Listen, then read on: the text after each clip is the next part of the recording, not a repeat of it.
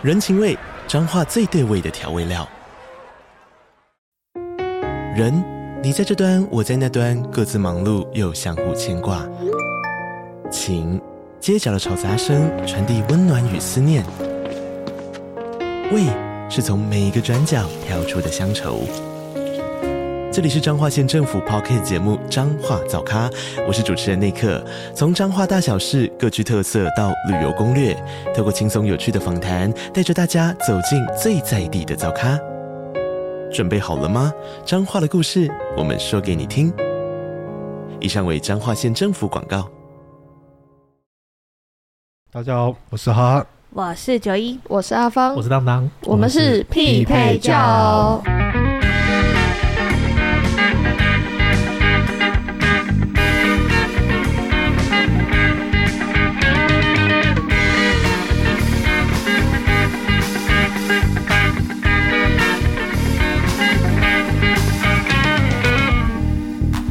们今天要来聊一个探讨内在，然后心态上的话题，比较深入一点就对了，稍微了。哦，前面我们开了六十几集，然后我们终于要再深入了，不表面的就对了，不表面了，不不敷衍了，不表面了，深？一点点而已，自我探讨，自我探讨的部分，我们今天要来聊聊。宠坏这个话题，这我超有感的哦！我超有感，发现没有，我发现很久了，是，但是就是因为太少接触，但最近又不得不接触，就就会发现被宠坏是多么可怕的事情，和就是旁人看起来是这么生气的事情。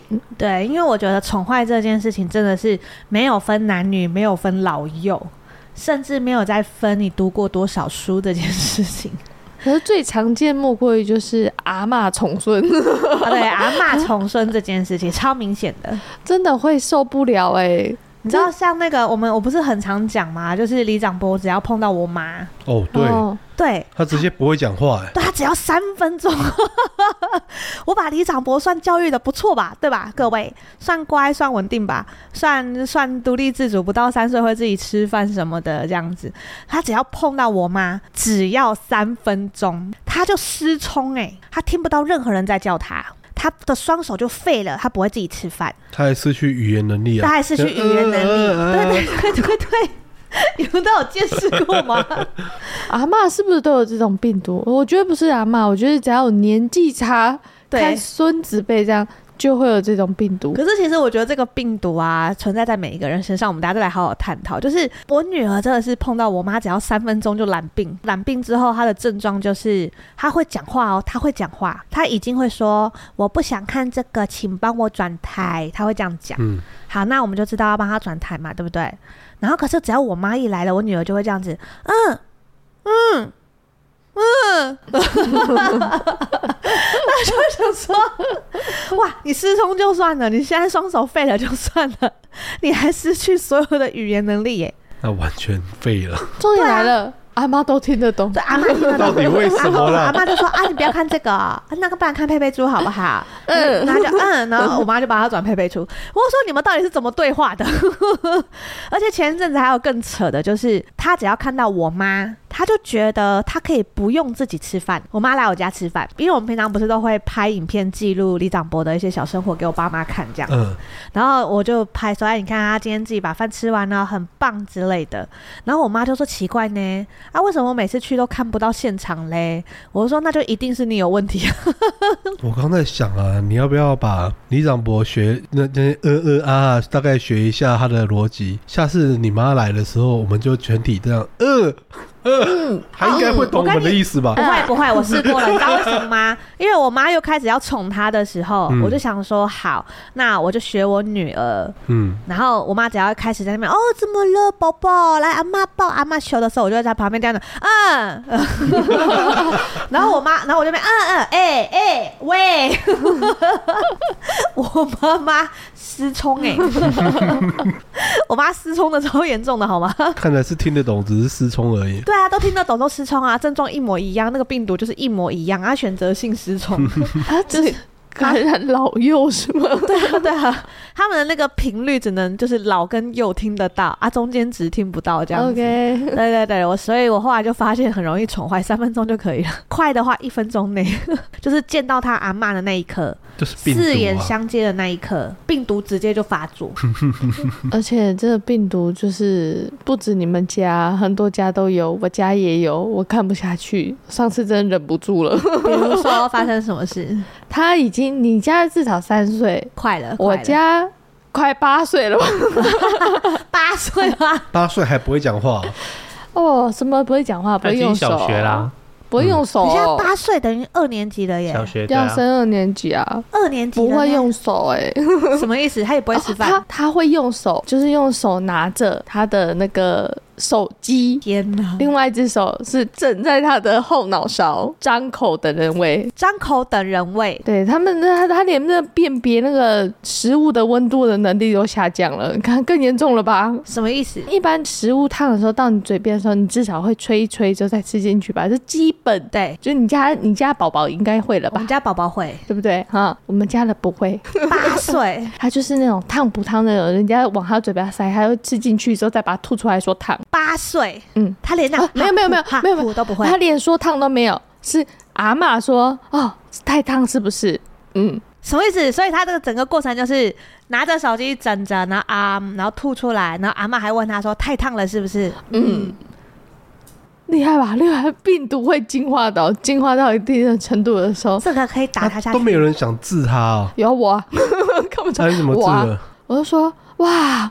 这一招高啊，连温度都辨别出出来了，是吗？哦，我我我刚刚想说，我要把它全部食物加上那种跳跳糖，不是，不是最厉害的是，然后就一直喂它。他他是阿嬷这样，然后旁边就是他的姑姑也这样，就因为可能年纪差，姑姑也拿着手机，然后整个手叫阿嬷喂是吗？是姑姑也喂他，姑姑也喂，所以他等于两边双方一起在喂他的时候，他们还会进入一个，就是因为姑姑。当然就会看那个阿嬷，有时候就会觉得说，那你就吃自己的，啊，就不要就是一直在弄他。对，他就会这样跟他讲说，你就先把自己顾好就好，先自己好好吃。我真的忍不住哎，欸，我就说哇，你在跟自己讲话吗？所以他这样跟阿妈讲，但是他又在喂小孩。对对对对对对对，什么意思？你真的会忍不住哎，就会觉得哇，他们家从小还不觉得哪里有问题吗？重点来了，八岁嘞，不觉得才是真的问题。这么说，因为他们就好像觉得他很可爱，就会就一直说好可爱哦，就是要这样喂他。就你就会发现不知道发生什么事一样，之后嗯，我可能就是唯一里面最看不惯他的姐姐吧。他严格算起来是你表弟。对，他是我弟。哇，你们差很多哎，看不出来吗？差了八。你说光心灵成长上，对，心灵成长上可能差 很多。我想说你的差很多是指都有都有，那就好，那就好。实际年龄跟心灵成长面的部分差很多，所以当下的我只有就是哇塞，我真的很不适合在这个场合跟你们吃饭，会很气，对不对？气死了，气死了！而且我一度就会觉得说，如果我今天生小孩，我真的会把你们。隔离。一定要的，啊，我真的只能隔离，嗯。我跟你说，我当初要生小孩的时候，我就有预期到这件事情，就是我发现真的不要奢望双方的父母会照着我们的原则去照顾小孩，不会，不可能。而且他们好像年纪越大，看待小孩越越会宠。可是我我跟泡面讨论过这个话题，欸，哎，嗯，就是我跟泡面就说，你看我们两个已经算是非常敢。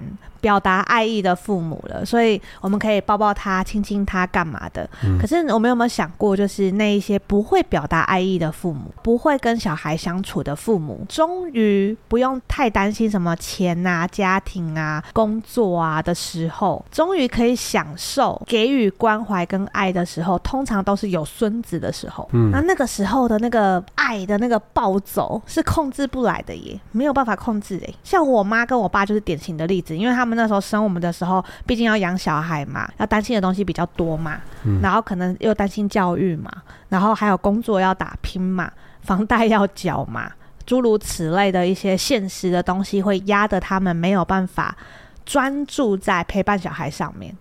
这个 OK 啦，我觉得家家有一本难念的经，可是他们现在没这个困扰，你知道吗？嗯，那小孩都大了。他们只要过好他们两老的生活就可以了。然后，所以他们现在就变成是。好像是连同我们那个时期没给我们的全部加注在他们身上。我懂，我懂，这就像我们小时候不吃饭，只会说你就饿着啊，饿到下一餐啊，饿了你就会吃啊。对，现在他们只要少吃一口，都好像他们饿着一样，要追着跑哎、欸。对，啊就是啊，再吃一口啦，好像世界末日一样哎、欸。拜托，我小时候可没有玩具这种东西。我们小时候对啊，真的是你带大的吗？你真的想这样哎、欸。而且你知道吗？我后来听我妈讲，我才知道。我妈之所以这么勤快的往我家跑，就只是因为我爸要跟李长伯视讯。我爸一年有没有跟我讲过一次电话都有问题了，他都一天到晚要跟李长伯视讯，而且他们试训更过分哦，他们在我家，在我家哦。然后呢，我爸打电话打视讯电话来，然后我爸就在那边，哎，宝宝啊，有没有乖？阿公啊，啊，阿公很想你呢。然后，然后李长伯就应付应付他，就亲一下那个。视讯荧幕这样子，然后我爸就很开心，然后我就在旁边等，因为我想说啊，等一下可能需要轮到我跟爸爸打个招呼什么的。我告诉你，大概二十次过去了，他没有找过我。所以你原本是准备好要清荧幕的。我我想说，如果他要，我现在是办得到的哦。如果以前需求，他有这个需求，我是办得到。他只要好好跟我说话，我是办得到这件事情。就是女儿啊，可以亲一下爸爸吗？OK 啊，OK 啊，爸爸爱你。我现在是办得到这件事情，可是以前办不到。嗯，现在我是觉得。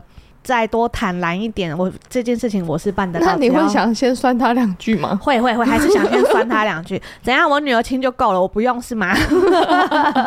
还是哦，你居然要我亲你是吗？对对对对，他如果准备好了，他如果跟我讲说，他现在如果跟我女儿讲完电话说，把电话给妈妈的时候，我可能会哇啊！你终于想到总是要过年了，需要我说一定要酸两句。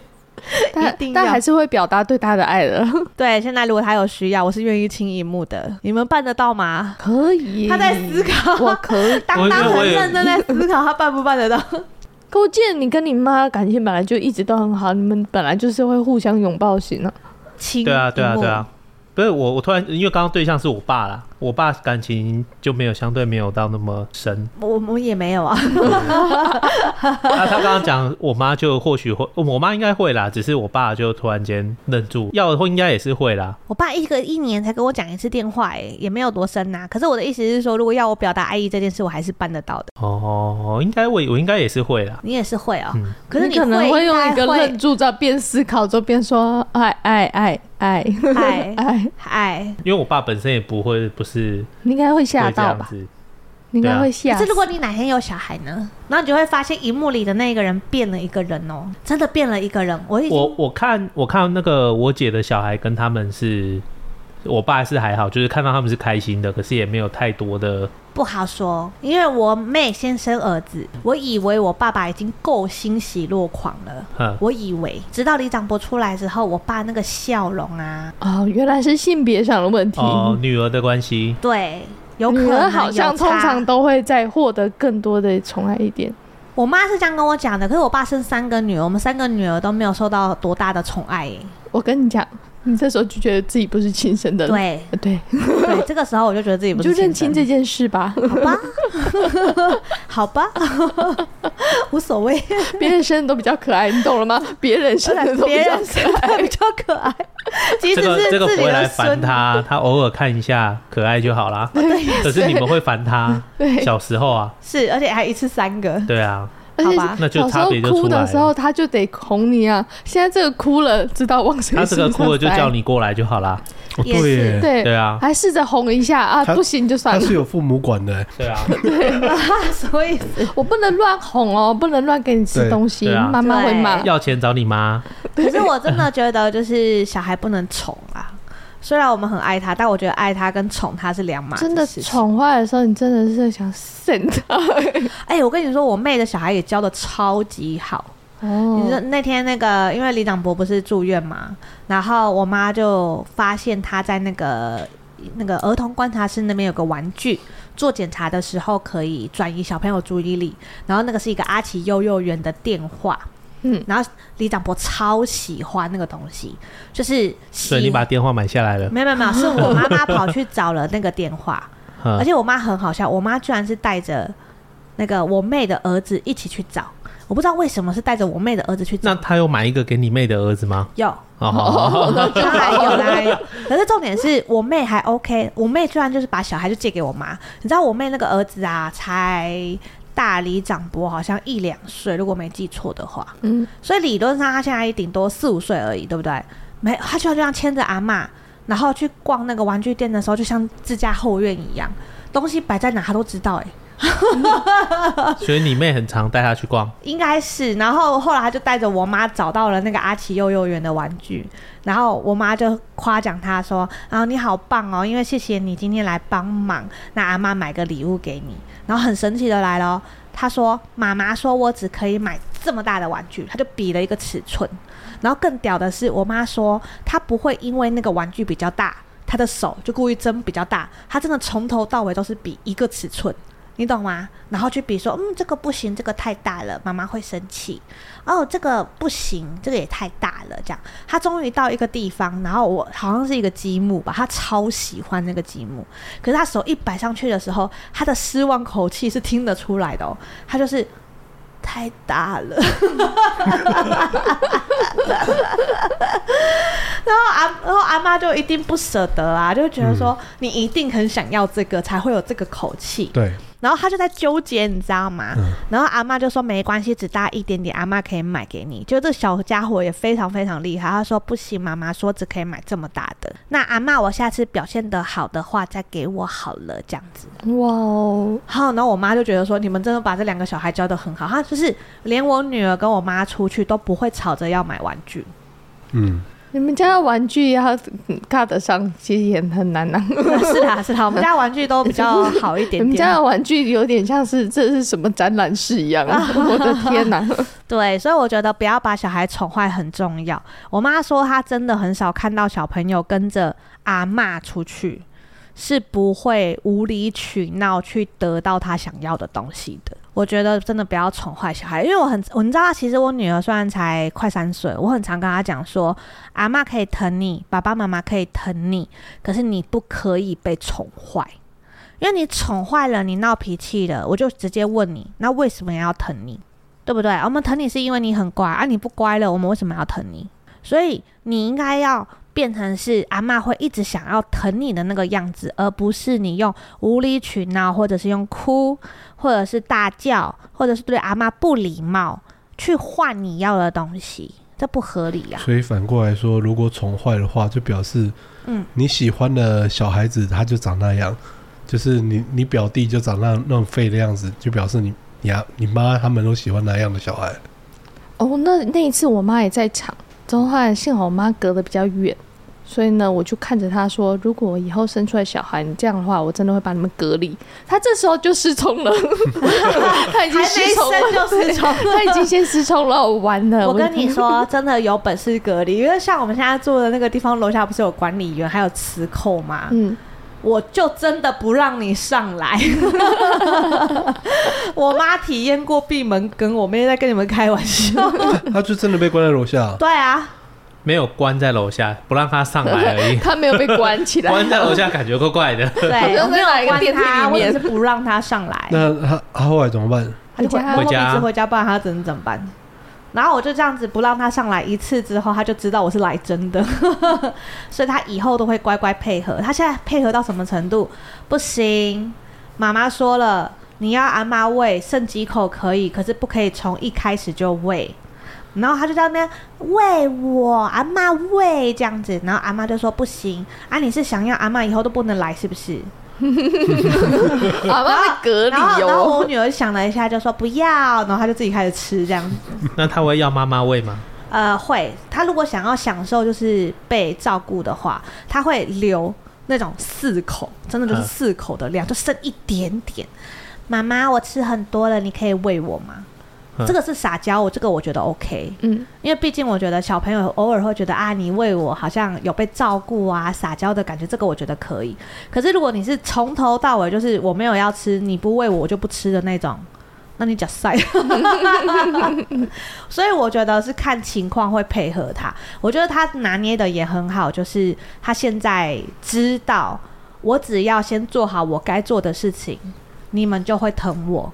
那我就可以耍那么一点点小任性，这个是我允许的，嗯，而不是你在那边放来张口，茶来伸手，对不对？哦，茶来还不一定伸手，好？哦，茶对茶来还不一定伸手，你结果还是张口而已。对，你误会了，好吗？而且他现在，我他现在很被我们教育到，就是我很我我会念他，他真的很可怜，他真的从小被我念到大，就是宝宝，我们要吃水果了，请你来帮忙。可是我要看电视。然后我就跟他说，电视不会跑，然后可是现在爸爸妈妈需要你帮忙，你至少要把你自己的水果盘跟你的叉子准备好，这样子。然后他就自己咚咚咚咚咚跑过来，自己打开抽屉，自己把他的那个碗拿出来，这样子，然后再噔噔噔噔跑回他的椅子上去坐好，等他的水果。然后我就跟他说：“你看是不是这样，就是很乖？那我们疼你跟爱你啊，你就可以。”享受的理所当然，就是你做好你自己的事情，这样子。对啊，我觉得这个很重要。其实说，我觉得大人也是诶、大人才是真正的容易被宠坏，对，但而且没有发现那种。举个例子来讲，我觉得朋友之间好像也蛮容易被宠坏的。朋友之间宠坏是他自己家里本身就把他宠坏了吧？没有哎、欸，我知道的案例是家里可能不宠这个人，然后但是这个人可能在朋友之间吃到了一点甜头之后，就觉得朋友都应该要这样对他。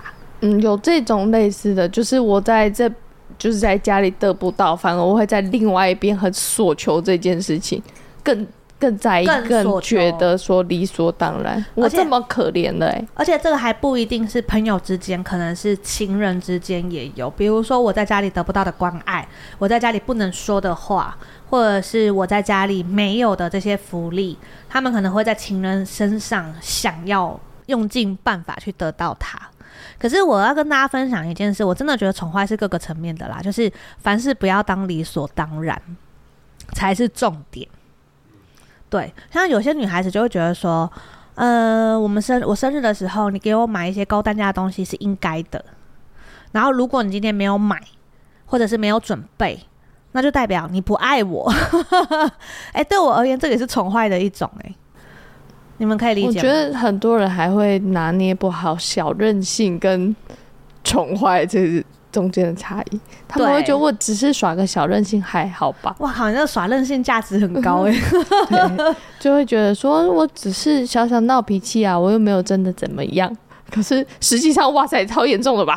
对啊。然后像朋友之间也是，比如说像呃，我知道的例子是，可能家人不宠他。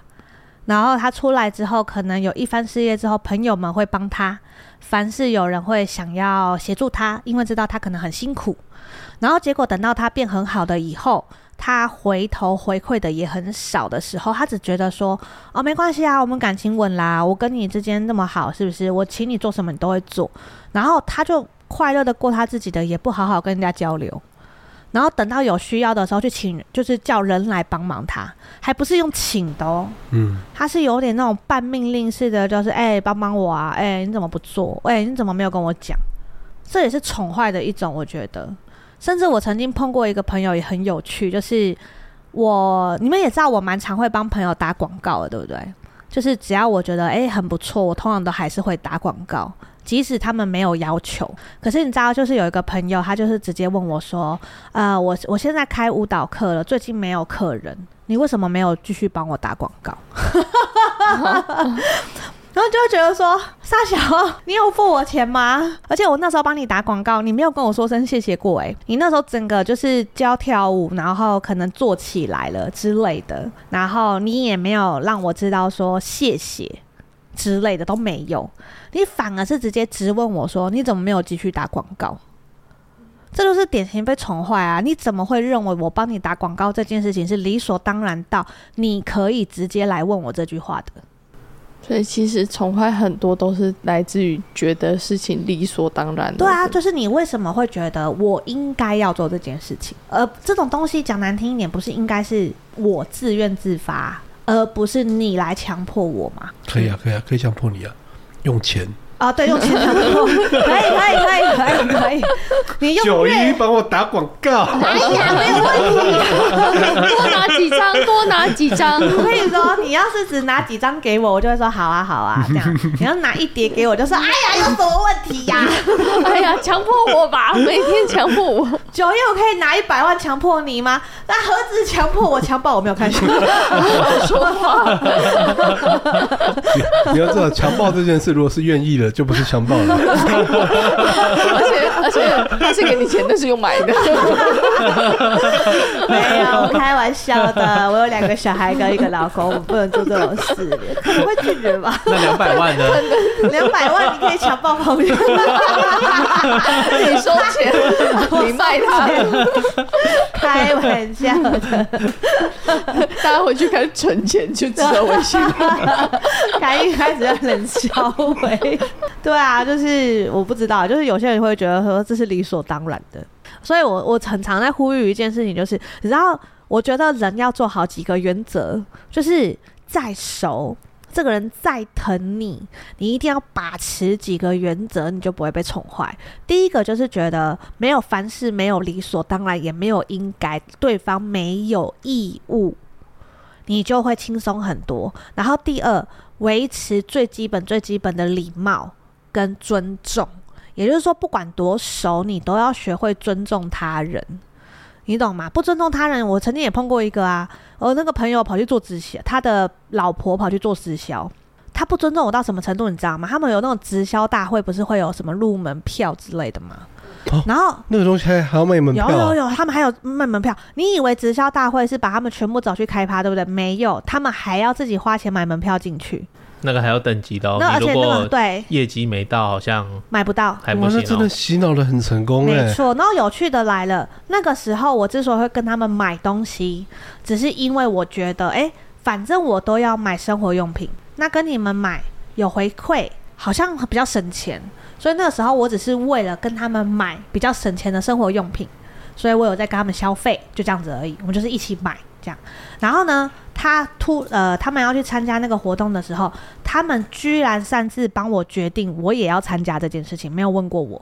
嗯。然后他们就直接帮我买好票，直接叫我到公司楼下，直接叫我拿出一万六，一张票八千，直接叫我拿一万六给他。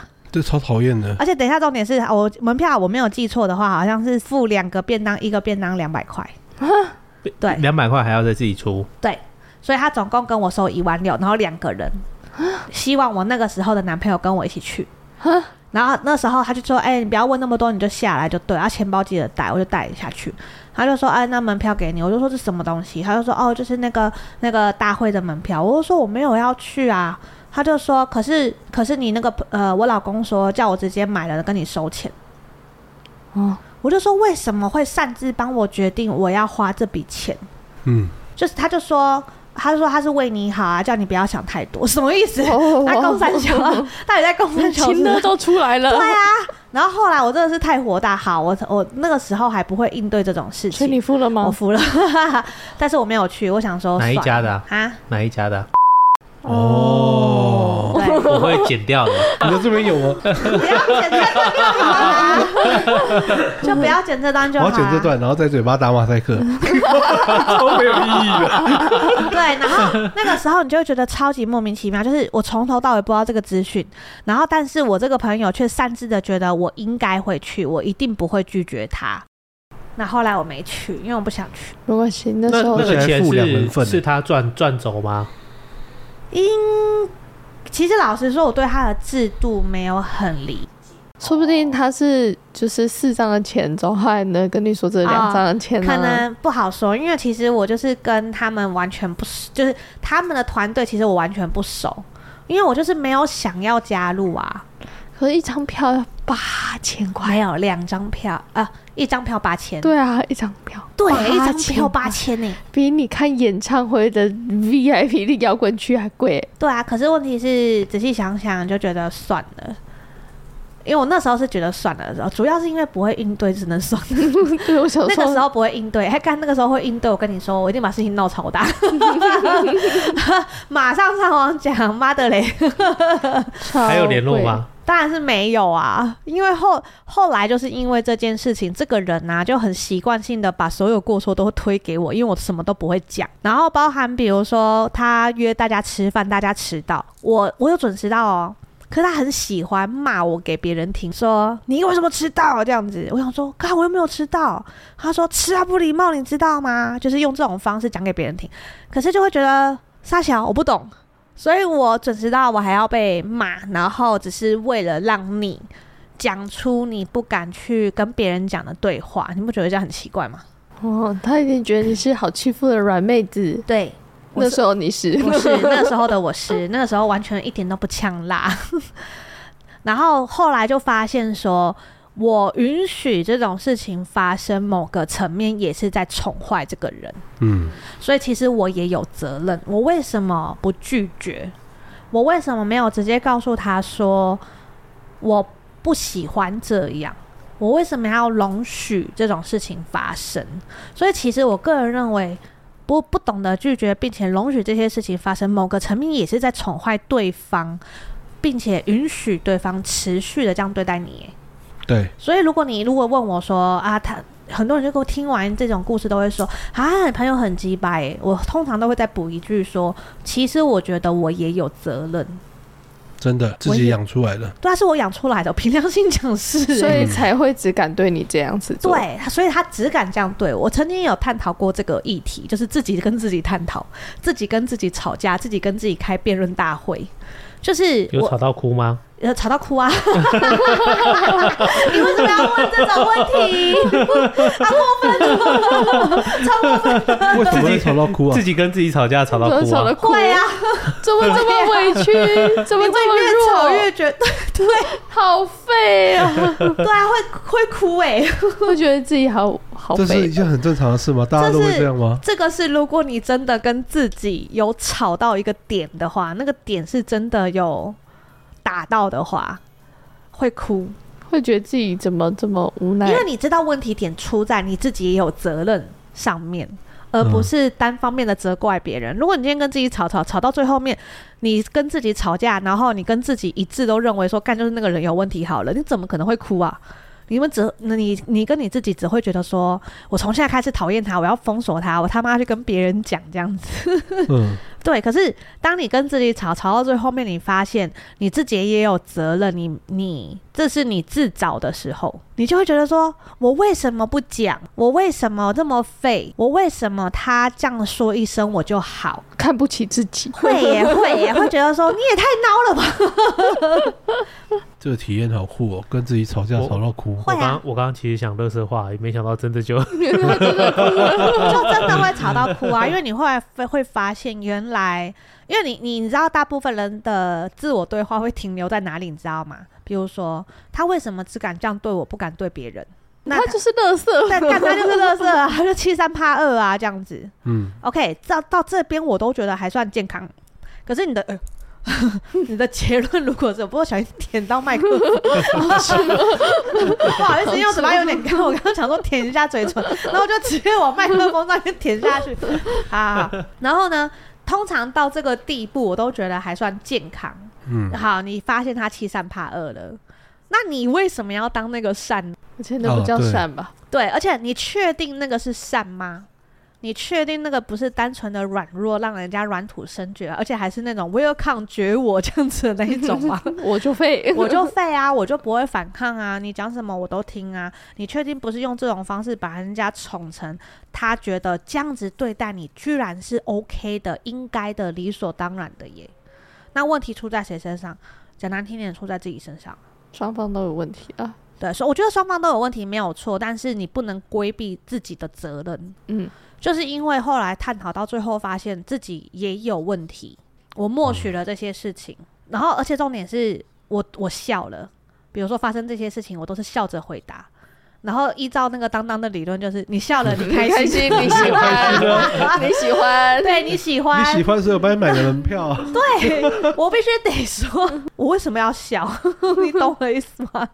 但我为什么要笑呢？我为什么要怕气氛尴尬，还故意装轻松呢？我为什么不干脆就哭给他看呢？也 OK 啊，对不对？所以从那为什么他只敢这样对我，不敢对别人？有没有可能就是因为我是唯一一个允许他这样子对我的人？所以呢，我个人是觉得给大家几个建议。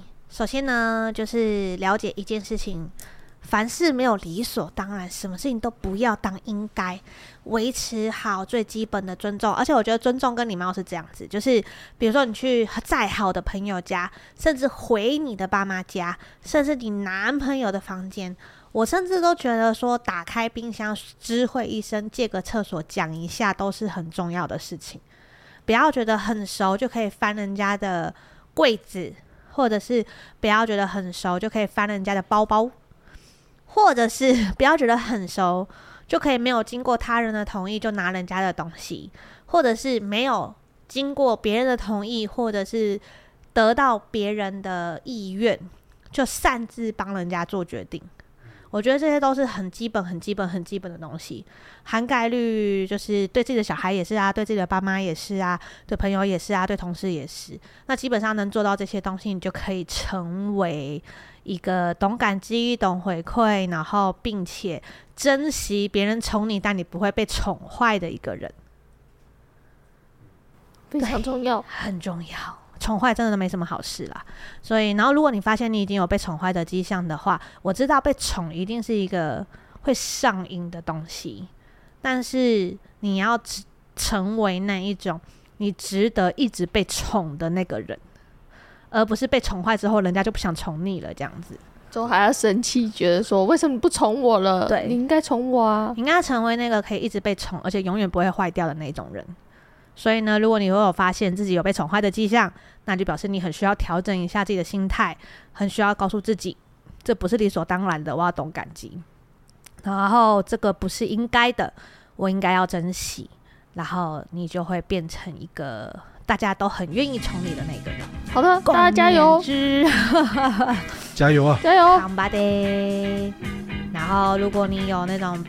什么宠坏别人的手段，或者是你是被宠坏的，大家欢迎跟我们分享，拜拜，拜拜。